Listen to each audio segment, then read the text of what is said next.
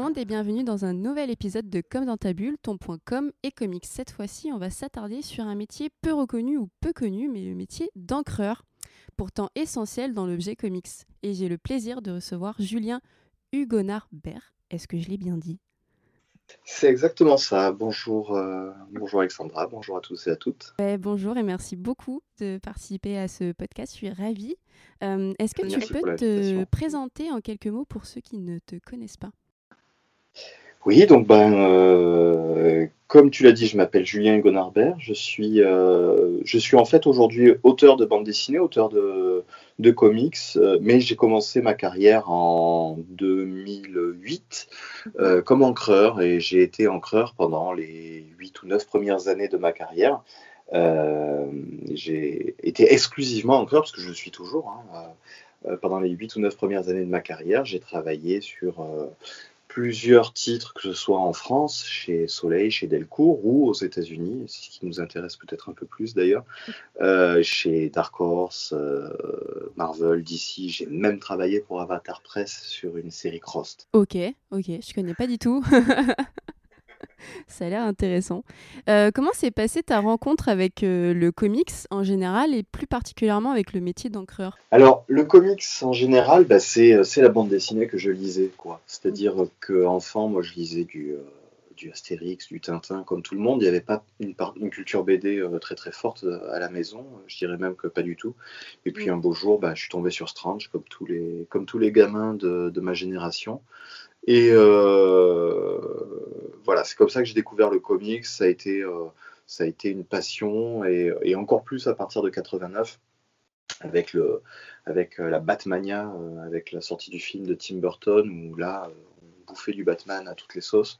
Et c'est là où vraiment je, me suis passionné pour le, pour le, pour le médium. C'est comme ça, c'est avec le comics que j'ai appris à dessiner, en recopiant les dessins, etc. etc. Le métier d'encreur, euh, c'est venu plus tard. Euh, pour tout te dire, et je pense que pour la plupart des gens, on faisait pas tellement gaffe à qui était l'encreur. Déjà, on faisait pas gaffe à qui étaient les auteurs tout court. Et, euh, puis après, on commençait à regarder les dessinateurs, mais les encreurs, on regardait que plus tard. C'est quand j'ai déménagé à Tours suite à diverses péripéties professionnelles que je euh, j'ai rencontré euh, des gens qui travaillaient à l'atelier pop. Donc il y a euh, Joanne Leroux Ulcer qui a travaillé notamment sur une adaptation de la Lazy Company en bande dessinée. Et puis il y avait Eric Turalo, ah, Derian qui, qui, a travaillé longtemps, plus récemment à l'école Brassard Delcourt, qui donc travaillait dans cet atelier il y a une, bah, maintenant il y a une vingtaine d'années. hein. Et, euh, et quand je leur ai montré mon, mon dé- mes dessins, euh, ils m'ont dit écoute, c'est- chouette, tu, tu dessines plutôt bien, mais alors tu gâches tout avec ton ancrage, quoi.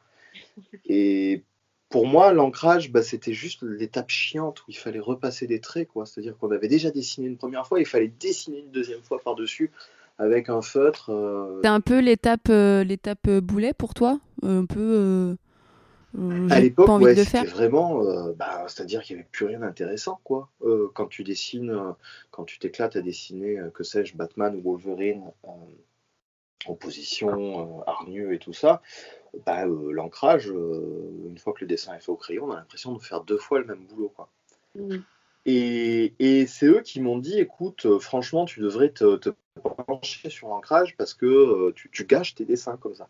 Et euh, ils m'ont conseillé d'utiliser pinceau, plume, etc. Euh, et, je m'y suis mis, je m'y suis pris au jeu, à tel point que par la suite, je bâclais mes dessins pour pouvoir faire de l'encre. Finalement, c'est l'inverse. Tu as, tu as préféré faire ça. Qu'est-ce qui te plaît dans l'ancrage C'est le la, la beauté de la lettre Enfin, je sais pas. Exactement, c'est tout à fait ça. C'est la beauté de la ligne, c'est l'élégance de la ligne, c'est les pleins, les déliés, ce sont les textures que tu peux apporter, c'est les mèches de cheveux qui vont faire des volutes. C'est euh, euh, alors tout ça, tu peux le faire bien entendu au crayon, mais si tu veux faire un plein et délié au crayon, eh bien en fait, euh, il faut que tu que tu dessines une épaisseur et que tu colories à l'intérieur de cette épaisseur. Tandis qu'au pinceau, c'est un peu plus de pression sur le pinceau, ça veut dire une ligne un peu plus épaisse, et c'est quelque chose qui est tout à fait naturel, qui est fluide. Et c'est, pour moi, c'est, il y a, y a, un côté relaxation, quoi, avec, avec le pinceau, quoi. C'est-à-dire que la ligne, elle, elle coule naturellement. Oui. Et il y a un côté aussi enfin essentiel dans le comics. Je sais que quand j'ai parlé à mon compagnon de ce podcast où j'allais parler avec toi d'encreur, lui il dessine un peu, il aime beaucoup aussi les lignes, etc. Il disait mais ça existe, mais je veux faire ça. Et j'avais vraiment l'impression qu'il, même ce mot, il découvrait pour la première fois. Pourquoi, d'après toi, ce métier est peu reconnu ou connu? Ou on n'en parle peut-être pas assez C'est compliqué. C'est-à-dire que, en fait, quand un encreur il fait bien son travail, normalement, on ne doit plus le voir.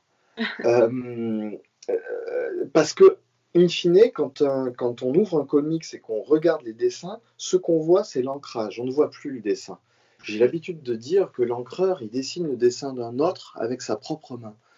C'est beau. On doit capter comment l'autre il dessine de façon à non pas seulement repasser les traits, mais redessiner par-dessus son dessin. Parce que à la fin, je gomme son crayon. Il n'y a plus de crayon. Il n'y a plus que mes traits à, moi, mes traits de l'encreur. Donc, si j'ai mal fait mon taf, si le, lecteur il se dit, bon, ça ressemble pas à du Jim Lee, on va se dire, mais qu'est-ce qui a foiré? Et là, dans ces cas-là, on va regarder, on va dire, ah ouais, c'est l'encreur qui a merdé le travail. Mais c'est dommage, du coup, on reconnaît euh, ce métier-là que quand ça faute? Un peu, un peu. Alors bien entendu, on a des, on a des, passionnés, des habitués qui eux vont regarder les dessinateurs et qui juste les, noms des encreurs, excuse-moi, et qui vont se dire euh, ben, que par exemple John Romita Jr. qui est parfois décrié un peu comme étant un dessinateur qui va bâcler certains de ses dessins. Mais en fait, John Romita Jr., il est aussi bon que son encreur. C'est-à-dire qu'il y a des encreurs qui le magnifient encore aujourd'hui. Euh, qui l'ont magnifié dans le passé et qui le magnifient encore aujourd'hui, et d'autres encreurs bah, qui captent pas comment euh, dessiner comme euh, John Romita Jr. et qui vont un petit peu bah, repasser des traits sans véritablement capter le truc, et ça va pas avoir une bonne alchimie. quoi. Mm. Et, et, et, donc, je pense sincèrement que oui, il y a des fans de comics qui vont, qui vont vraiment se, se pencher là-dessus et qui vont, qui vont reconnaître que, par exemple, Alfredo Alcala, qui a ancré quelqu'un comme John Buscema sur des vieux Conan, il, a porté une touche de gravure, alors que Rudy Nebres, qui est un excellent encreur aussi, sur le même John Buscema, a apporté un lavis, a apporté des, des nuances de gris. C'est... Donc l'encreur va beaucoup se lier au dessinateur finalement. Oui, c'est un, couple d'ailleurs, hein, parce mm. que si tu vois euh, le travail que, que, font ensemble Jim Lee et Scott Williams, euh, ça fait 30 ans qu'ils bossent ensemble. Ils se connaissent parfaitement. Jim Lee, il sait précisément ce que Scott Williams va rendre comme travail. Et Scott Williams sait très bien ce que Jim Lee attend de lui. Et on a vu quand euh, Jim Lee travaillait sur la Justice League au début du New 52, euh, Jim Lee avait des retards. Et Scott Williams n'était pas le seul encreur pour essayer de compenser les retards. Euh, une petite parenthèse, c'est d'ailleurs souvent euh, ce, qui, ce qui pêche un peu pour l'ancrage, c'est-à-dire qu'on est parfois un peu obligé de rattraper les retards des dessinateurs et donc on va être obligé de bâcler. Euh, et malheureusement, c'est pas toujours ce qui donne une bonne opinion de l'encreur. Bref, parenthèse refermée. Petit coup de sur certains épisodes de, Justice League, tu avais Jim Lee qui était ancré, ancré par Jonathan Glapion, pardon, par Danny Mickey ou par donc Scott Williams.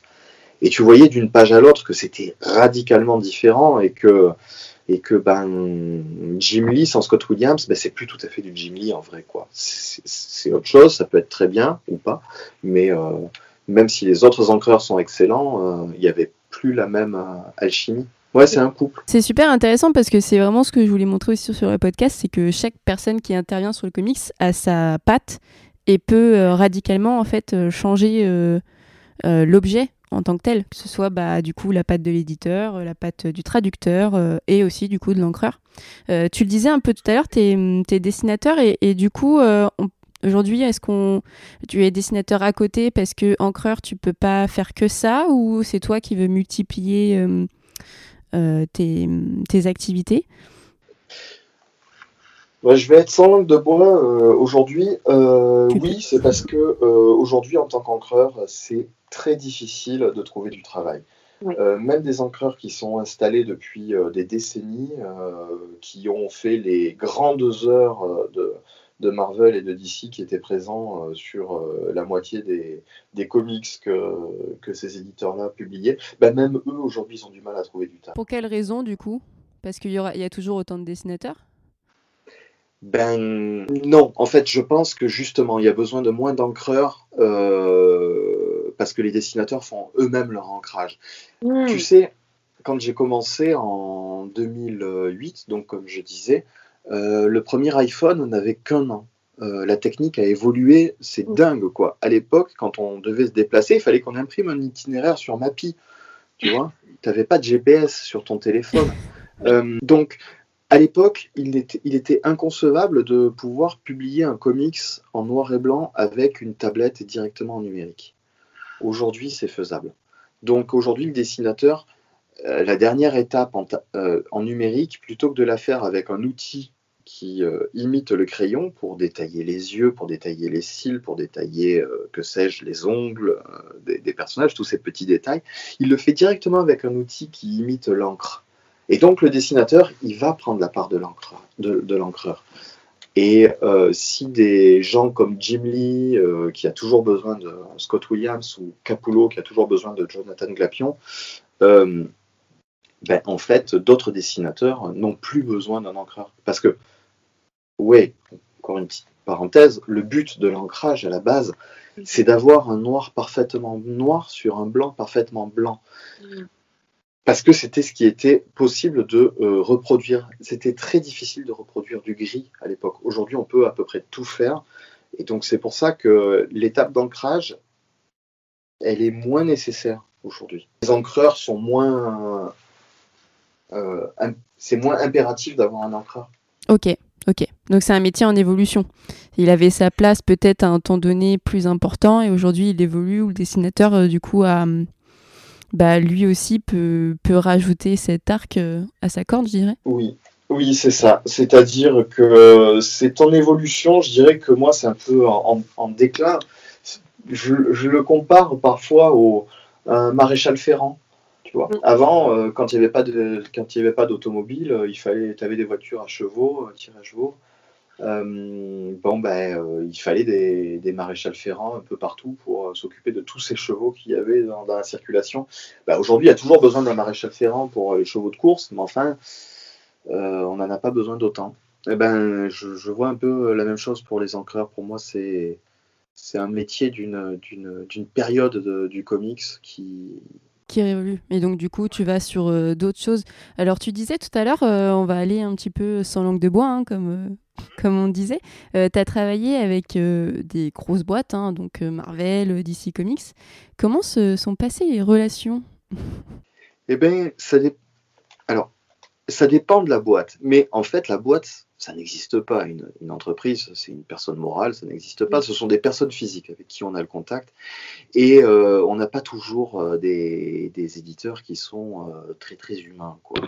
C'est-à-dire que la première fois que j'ai rencontré un éditeur, qui par ailleurs était très cool, c'était Dan Didio, qui m'a dit entre la qualité et le délai, je choisirais toujours le délai mais si la qualité n'est pas là, euh, le mois prochain, je ne fais pas appel à toi. Oula, c'est étrange quand même. C'est clair, parce qu'il faut sortir. Euh, depuis 1938, euh, tous les premiers mercredis du mois, il y a un épisode de Superman qui sort, quoi. Qui est des guerres, qui est. Il n'y a que le virus qui a un petit peu changé la donne. Mais ben oui, donc moi j'ai travaillé avec Avatar Press quand j'ai commencé. Ça se passait relativement bien. Ils ne payaient pas de toute façon, ils ne payaient pas suffisamment pour se permettre d'être exigeants. Euh, j'ai travaillé pour Dark Horse, vraie, vraie société familiale. Euh, plus petite c'est plus petit, exactement. Euh, une vraie. Les éditeurs étaient vraiment à l'écoute et faisaient tout pour que, qu'on sorte le meilleur comics possible en nous laissant beaucoup de délais pour, pour sortir nos épisodes. et et j'ai travaillé pour Marvel ensuite. J'ai fait euh, peu de pages pour Marvel, mais alors là, par contre, j'ai découvert un autre monde avec des éditeurs très jeunes qui, euh, qui en fait, euh, l'éditeur est censé un petit peu driver une équipe, mais comment est-ce qu'un éditeur de, de 25 ans peut driver quelqu'un comme Bendis. À l'époque, Bendis était sur des titres X-Men. Et ben, en fait, Bendis était à la bourre. L'éditeur ne pouvait pas se permettre de dire à Bendis faut que tu rendes ton, faut que tu rendes ton épisode parce que là, je suis colère. donc, c'était les autres équipes qui prenaient. On avait des discussions complètement ubuesques sur savoir si on allait tenir le délai tout en sachant que euh, le scénario, euh, le dessinateur ne l'avait pas encore. Donc moi, en tant qu'encreur, on me demandait est-ce que tu es certain de tenir le délai pour vendredi? Oui, il n'y a pas de problème, mais il faut m'envoyer des pages. Bah ah, mais le truc, c'est que le dessinateur, il n'a pas encore le scénario. Tu vois, c'était complètement, euh, c'était complètement fou. et, et, je, vais être, je vais être honnête, ça m'a un petit peu vacciné. quoi. C'est-à-dire qu'enfant qui est lu les aventures des X-Men et tout ça, je rêvais de travailler chez Marvel. Aujourd'hui, euh, je n'ai qu'un rêve, c'est d'avoir suffisamment de succès pour que Marvel puisse venir me chercher et que je puisse leur dire non. et, mais finalement, j'ai l'impression que, au final, l'expérience qui s'est mieux passée, c'est dans une petite boîte, quelque chose de plus familial où les rapports sont plus serrés. Est-ce que c'est quelque chose que tu conseillerais à des futurs encreurs euh, de pas euh, forcément taper au plus haut Oui, oui, alors déjà, je pense qu'en tant qu'encreur, c'est pas euh, pas avec l'éditeur que tu que tu négocies véritablement. Euh, c'est-à-dire que tu es pris dans les bagages du dessinateur la plupart du temps. C'est-à-dire que le dessinateur, lui, c'est lui qui a un style, c'est lui qui a qui a une identité graphique forte. Euh, quand il est engagé chez un éditeur, comme Stéphane Roux a été engagé chez Dark Horse pour faire Star Wars Agent de l'Empire, euh, il avait besoin d'un encreur et euh, il a dit à son éditeur J'ai avec mon encreur, est-ce que ça vous convient? Et l'éditeur, généralement, il dit euh, Oui, bien sûr, ça me convient tout à fait. Et c'est vrai que les gens de chez Dark Horse sont hyper humains et j'ai travaillé à ce moment-là avec Randy Stradley, qui était l'éditeur des titres Star Wars chez Dark Horse, qui, qui a pris sa retraite très récemment. Et c'était un vrai plaisir. Après, j'ai dit du mal de Marvel à l'instant. Je suis persuadé que les éditeurs qui bossent avec, euh, avec des grandes stars comme euh, ou Pikeli euh, traitent très bien ces gens-là. sinon, sinon, ils ne seraient pas restés aussi longtemps chez Marvel. Et puis, et, puis chez DC Comics, Jim Chadwick était, était est, est, un excellent éditeur aussi ça dépend des gens. Oui, bah complètement. C'est très personnel aussi euh, dans ce métier-là. Euh, au niveau de la communication, euh, comment tu procèdes? Alors, pas forcément au niveau de la com sur, ton, sur, ah, sur ton métier d'encreur, mais au niveau de ta com personnelle aussi, comment tu te mets en avant Est-ce que tu te mets en avant pour, bah, pour avoir tout simplement des missions quoi? Oui, oui, oui, je me mets en avant. c'est réfléchi. Alors, dès le début, euh, je me suis rendu compte qu'il fallait que j'y réfléchisse un petit peu. Euh, donc en 2008, quand euh, j'ai commencé à démarcher des éditeurs, je me suis rendu compte que Julien Hugo Narbert essaye de faire dire ça à un, éditeur américain. déjà, tu pars avec un handicap.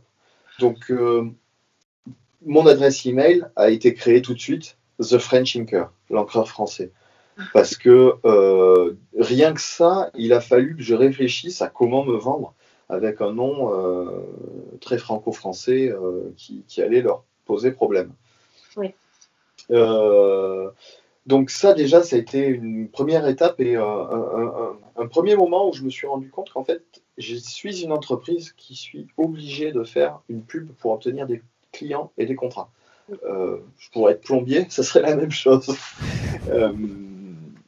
Ouais, donc euh, ben, euh, réseaux sociaux, en effet, euh, Facebook, Twitter, Instagram, essayer d'être présent, essayer de, de, de, de réfléchir les, de, réfléchir comment fonctionnent les, les algorithmes pour, pour, que le, pour que le message passe, quoi. C'est-à-dire que si je passe un.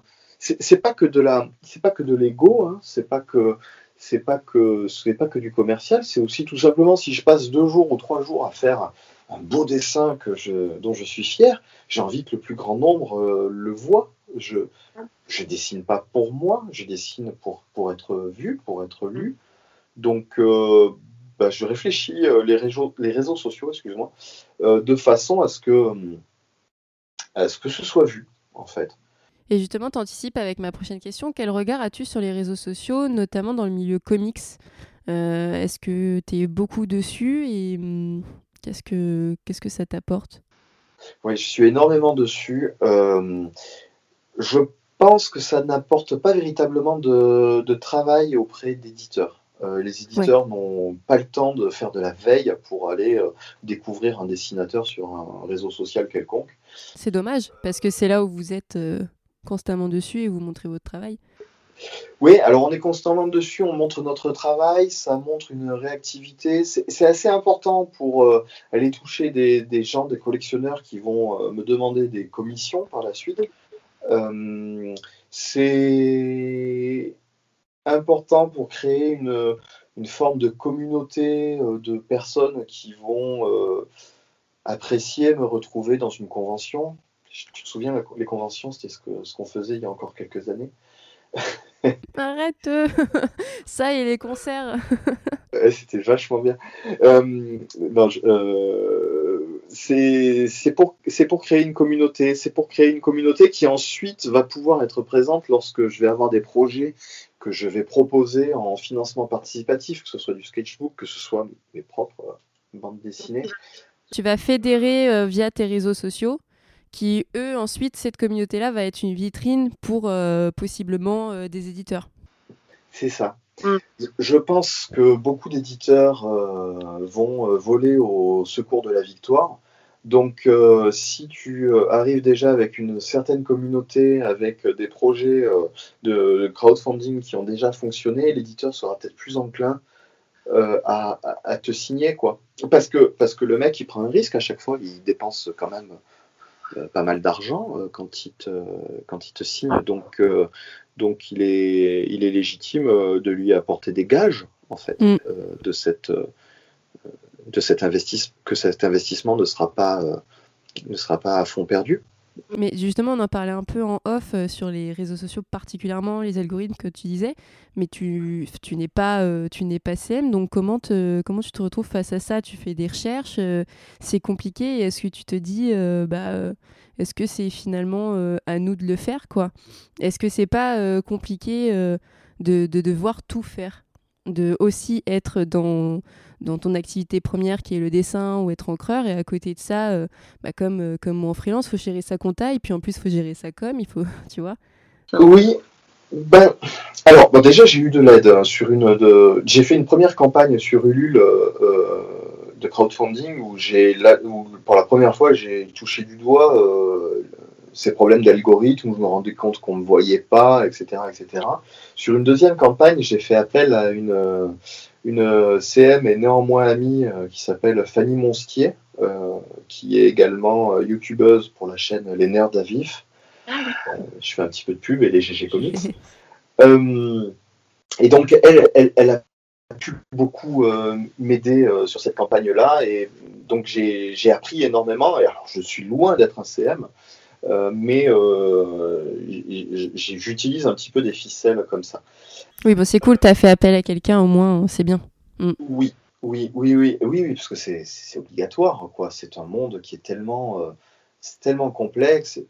Et puis, puis il y a de l'expérimentation, quoi. C'est-à-dire que tu te rends compte que tu as certaines photos que tu postes euh, d'un scan d'un dessin, que ça va faire, euh, que sais-je, 30 likes euh, sur Instagram, et, tu vas prendre ton dessin en photo, ce n'est pas un scan, c'est une photo de ta table à dessin avec un crayon à côté, et tu vas passer de 30 likes à 100.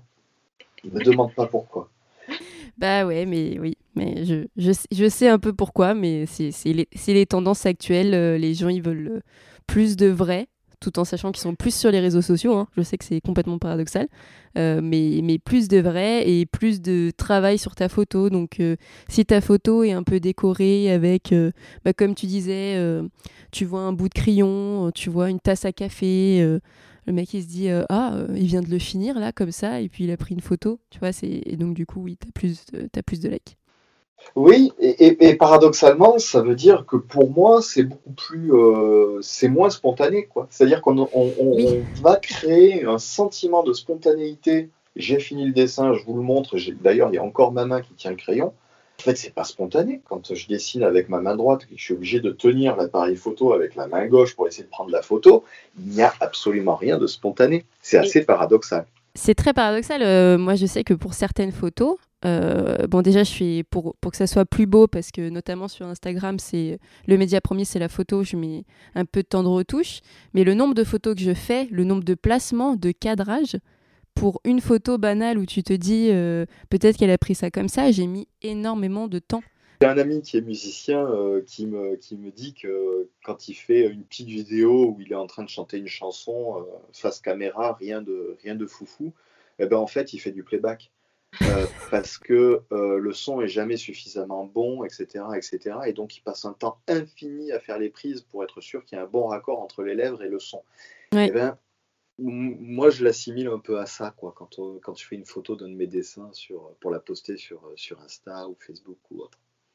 Complètement. moi, c'était c'était vachement intéressant d'avoir ton point de vue comme ça sur les réseaux. Est-ce que tu peux nous dire tes prochains projets en cours? Oui, alors euh, je travaille actuellement sur un, sur un. Donc actuellement, je suis plutôt dessinateur. Euh, je suis d'ailleurs plutôt euh, dessinateur un peu couteau suisse, hein, c'est-à-dire que si quelqu'un a besoin d'un dessin, c'est que de si c'est que de l'ancrage, si c'est que du dessin, si c'est que de la couleur, je, suis là. C'est un peu l'évolution du métier d'auteur qui, qui, évolue comme ça. D'ailleurs, je reviens un tout petit peu à la question précédente où tu disais est-ce que c'est pas un problème de, quitter mon cœur de métier qui est le dessin? Ben non, en fait, euh, c'est hyper passionnant de tout faire. Euh, c'est ça demande du temps. On se rend compte qu'il y a des étapes qui ne nous plaisent pas, alors auquel cas, on essaye de les déléguer.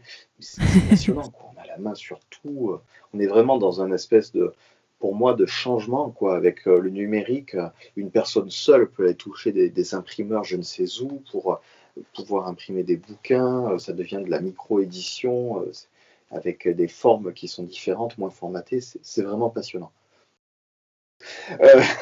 Il y a un côté positif à tout ça finalement où tu finalement très heureux de, de t'ouvrir à d'autres d'autres choses?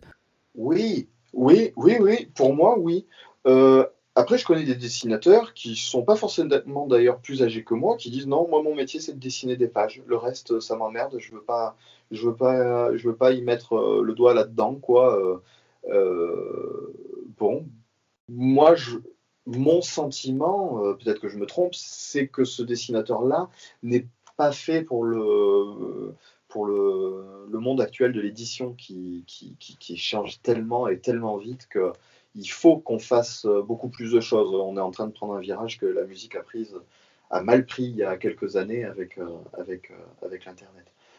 Donc, non, non, moi je trouve ça passionnant, quoi. Hein. C'est. c'est vraiment, vraiment excitant quand, on, quand on fait un projet. on, peut, on peut réfléchir le projet pour plein, de, plein de moyens de distribution, que ce soit sur du papier, que ce soit sur du numérique, que ce soit du motion comics, que sais-je, quoi. On, peut, on, peut vraiment tout imaginer. Mais ouais, donc pour, pour, revenir à ta question, excuse-moi, euh, moi je fais, je fais un peu de tout aujourd'hui, c'est, donc c'est, très épanouissant, comme je disais. Et je travaille avec un. Actuellement, euh, mes deux actus, c'est que je travaille avec un scénariste qui s'appelle, euh, allez, je peux le dire, Jean-Marc Lenné, qui est ah. et, essayiste sur le, sur le comics, euh, éditeur également. Et donc, on a un projet ensemble. Donc, on a fait un petit dossier et on espère euh, pouvoir euh, le vendre à des éditeurs. Cool. Et à côté de ça, je travaille sur ma bande dessinée à moi, où je fais tout de A à Z, qui s'appelle Apollo and the Shades, qui est, très, très bien. Qui est un, un thriller qui se passe dans les, dans les années 70 à New York, avec euh, Apollo and the Shades, donc, qui est un groupe de, de, rock, de glam rock, euh, et euh, avec des groupies, avec, avec des meurtres. Voilà. oui, j'ai lu la preview hier et c'est très très bien. Bon, déjà, moi, ça parle de musique. Bon, après, ça m'a fait penser au concert et tu m'as beaucoup déprimé, mais, mais c'est pas grave, c'est pas ta faute. c'était bien les concerts. Ah là là, qu'est-ce que c'était bien. Ouais. Ouais, bah super, bah on va suivre ça et puis euh, je vais partager. Euh, tu me tiens au courant, de toute façon.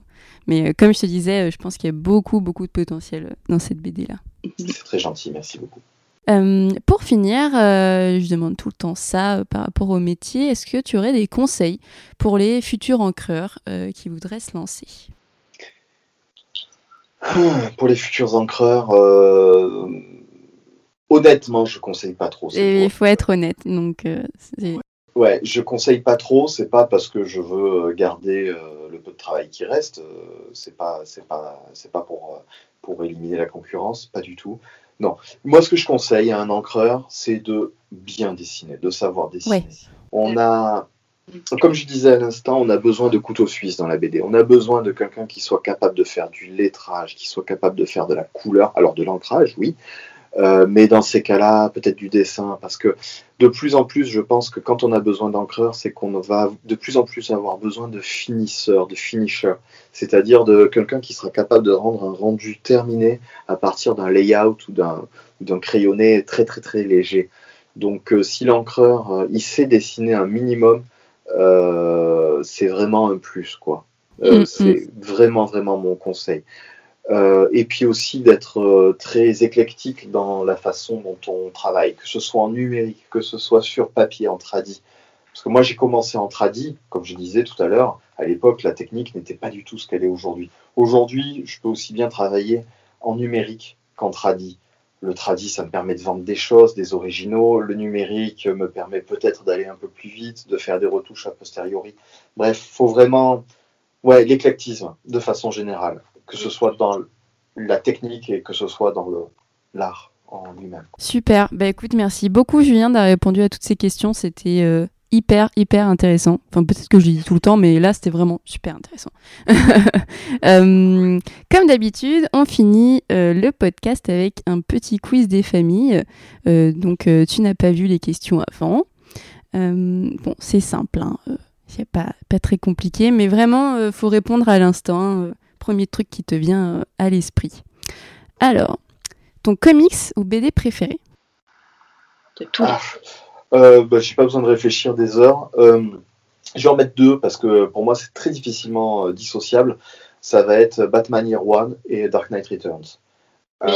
Alors je suis totalement fan de toi. Enfin quelqu'un qui me met du Batman dans comics préféré. Mon Dieu.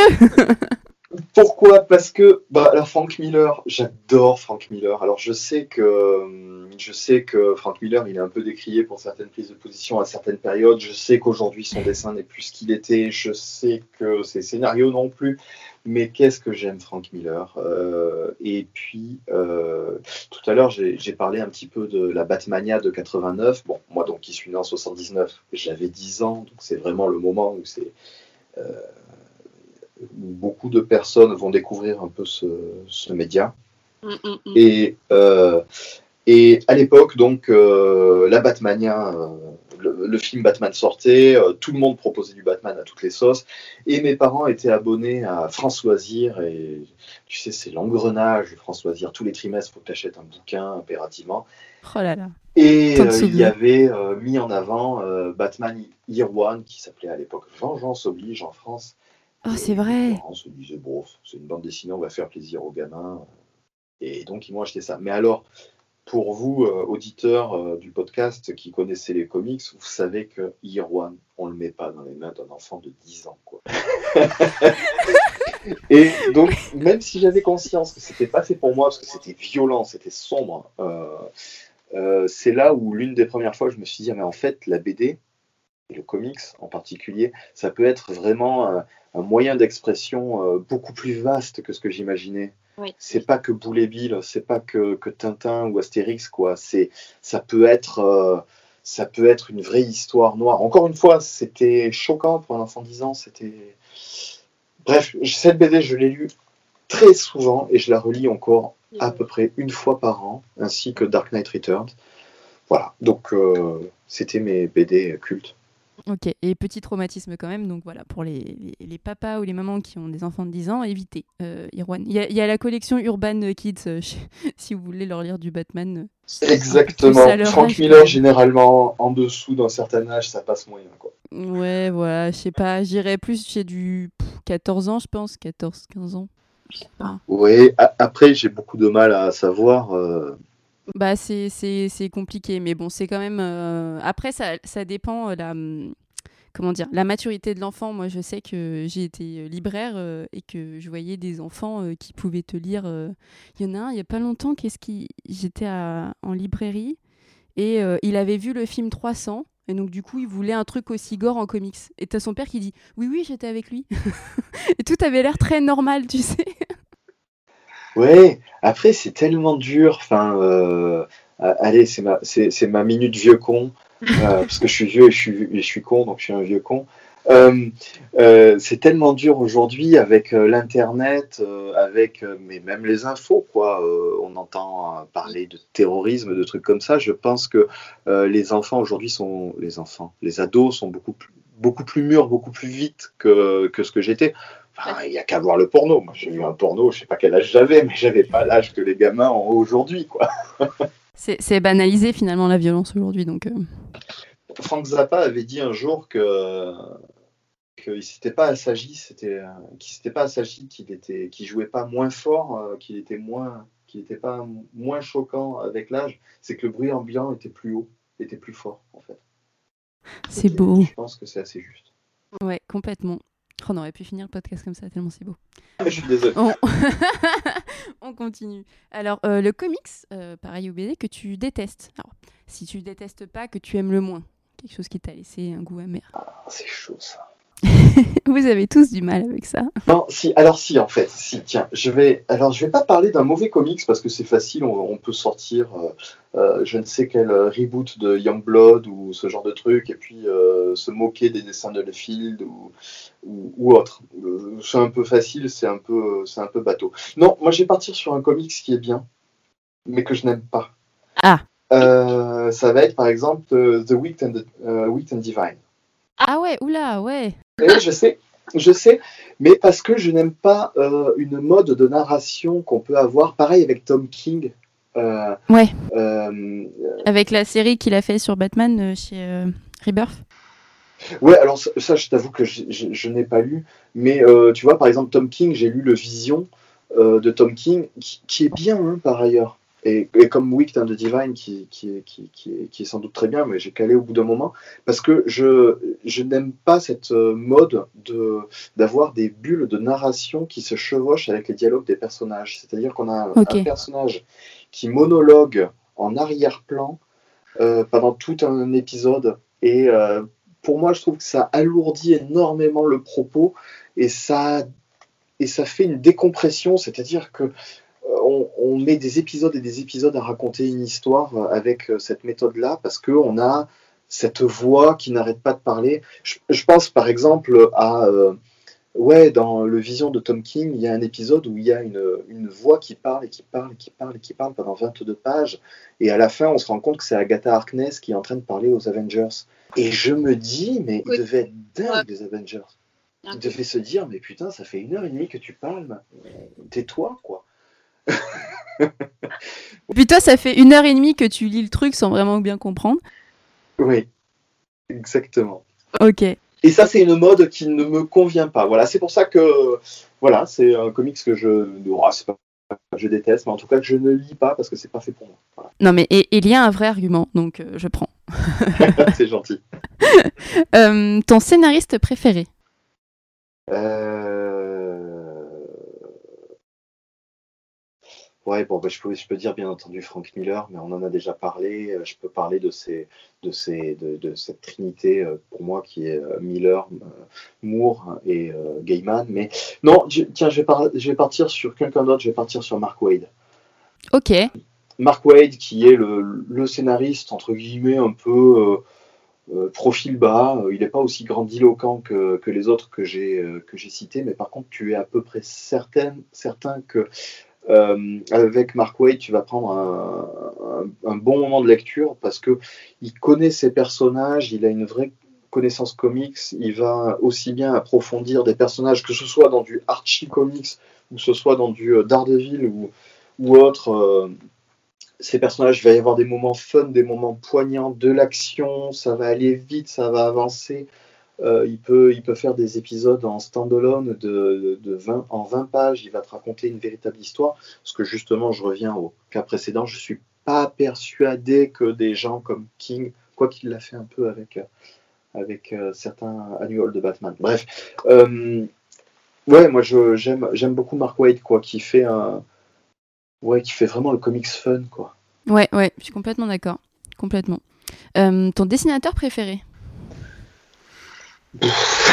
Ah, Ça va être dur. oui, bon, alors encore une fois, je vais pas parler de Frank Miller. Non, non, j'adore Frank Miller, mais euh, non. Ça suffit le Joker. Hein. Arnold, euh, je vais publier l'épisode là vendredi, traducteur. Alors son, son Joker, c'était Mike Mignola, Hellboy. Il le, dit, il le sortait pour tout. ah oui, oui. Bah oui, oui, ça, pourrait être mignon là. Non, tiens, je vais partir sur, euh, non, je vais partir sur euh, une famille de dessinateurs. Euh, c'est Alex Toth qui a donc fait du Zorro dans les années, qui a mmh. commencé très tôt dans les années 50, qui a un trait hyper élégant. les les, les, les, filles sont sexy, les mecs sont héroïques, on a l'impression de voir un vieux film avec Cary Grant quand on le voit dessiner. C'est hyper élégant, moi j'adore. Et puis bah, sa famille, euh, pour moi, ça va être euh, David Mazzucchelli, donc, euh, qui a fait le Year One et le Daredevil Born Again. qui est très très proche dans l'esprit. Ah oui, c'est très beau là, je suis en train de regarder, je connaissais pas. Ah oui, c'est magnifique. Ah oui, moi j'adore Alex Todd. Euh, et, plus récemment, euh, je trouve que plus récemment, on a des gens qui, parce que hormis Mazukeli dans les années 80, euh, on n'a pas eu trop trop de, de descendants d'Alex Toth. Et aujourd'hui, on en a. On a un Chris Samney, on a un Greg Smallwood, on a euh, George Fornes. J'aime beaucoup beaucoup beaucoup ces dessinateurs là qui réussissent à caser de l'ambiance en quelques traits sans en faire des caisses. puis c'est toujours très élégant. Ouais, c'est vrai que c'est très, euh, c'est très doux. Euh, ouais, quelque chose de, très beau. Euh, ton dernier coup de cœur, dernière chose que tu as lu et c'était trop trop bien. Alors, j'aime pas du tout quand les gens ils commencent par ça. Je lis de moins en moins de comics. Bah alors? Ouais, ouais, je sais. Parce que j'y retrouve plus trop trop mon compte en fait avec l'âge avec l'âge, non pas mon âge, mais en tout cas avec mon expérience de lecteur, j'ai l'impression de retomber toujours un petit peu sur les mêmes choses.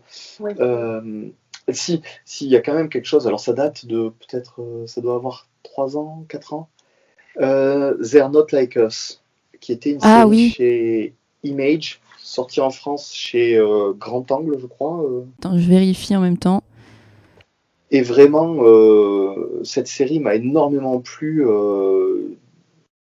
à tous les niveaux. C'est-à-dire que, alors déjà, il y a des références musicales, donc ça, moi, ça me botte, euh, parce que ce sont des, références musicales qui me parlent. Euh, c'est très rock. Eric Stevenson, le, qui était euh, éditeur chez Image, et là scénariste, va nous parler d'une rébellion étudiante, d'une rébellion pardon, adolescente, où on se sent un peu décalé. Alors, c'est un pitch qui pourrait être en quelque sorte sur des X-Men où on a des, des, ados qui ont des, des pouvoirs et qui se retrouvent ensemble, qui sont recrutés en quelque sorte. Mhm. Mais si ce n'est qu'on n'a pas de notion de grand pouvoir, grande responsabilité comme Spider-Man, c'est euh, pourquoi tu fais ça? Parce que je le peux. En fait. Il, y a, il, y a, un côté ado qui en bute à toute la société. Euh, c'est violent, c'est. C'est beau aussi. C'est beau, ouais.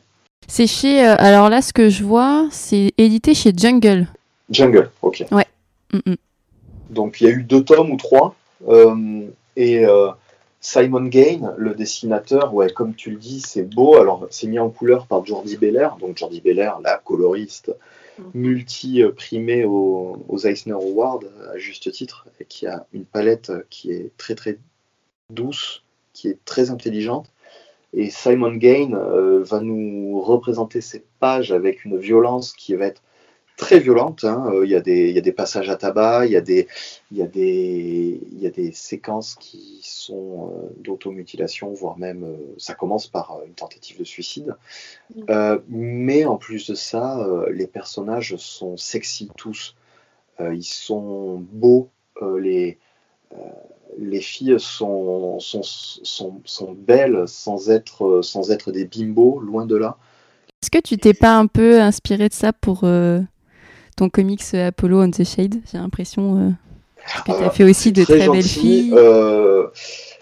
Dans mon comics, donc il y a en effet des, des, groupies. Donc euh, là, on est peut-être un peu plus dans, dans, le physique de la bimbo. Euh. Ouais, mais elles ont pas l'air euh, pas l'air bêtes. Enfin, je, je, le sens bien ce groupe de filles. Eh ben, écoute, merci beaucoup. Ça me touche beaucoup que tu dises ça. Moi, j'ai un profond respect pour les bimbos, quoi, en fait, parce que ces filles qui font, qui, qui mettent un, talent énorme à faire croire au monde entier qu'elles sont bêtes, alors qu'elles mènent tout le monde par le bout du nez. Euh, ouais, si je pouvais, euh, si je pouvais euh, réhabiliter les bimbos avec, avec Apollo and the Shades, je serais ravi. Ton prochain compte par contre, ce que, ce que, ce que tu vois, ce qui m'a un petit peu inspiré avec le dessin de Simon Gain sur, sur They're Not Like Us, c'est que Simon Gain, c'est quelqu'un qui regarde comment les gens sont habillés dans la rue. Et j'essaye de pas mettre des espèces de tenues génériques du genre le jean bleu, le t-shirt blanc. Ouais. Euh, Simon Gain va mettre des, boutons, il y a des poches aux, chemises, il y a des motifs, il y a des manches retroussées par endroits, il y a des gens qui sont un peu débraillés. Euh, ça, c'est quelque chose que je trouve très, très, très vivant dans son dessin. Et si s'il y a quelque chose que j'espère avoir euh, récupéré, c'est ça. Trop cool.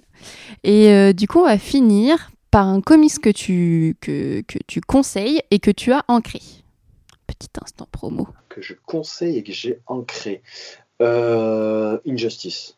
Injustice chez DC Comics. Ah bah oui. Euh, j'ai dit beaucoup de bien de mon expérience chez Dark Horse, mais les comics que j'ai fait chez Dark Horse ne sont pas ceux qui ont les scénarios les plus intéressants. Euh, Star Wars Extended Universe, comme on disait à l'époque, qui n'est pas le plus captivant.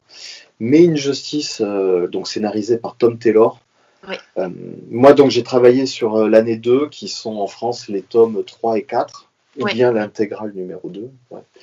C'est un petit peu compliqué, mais voilà.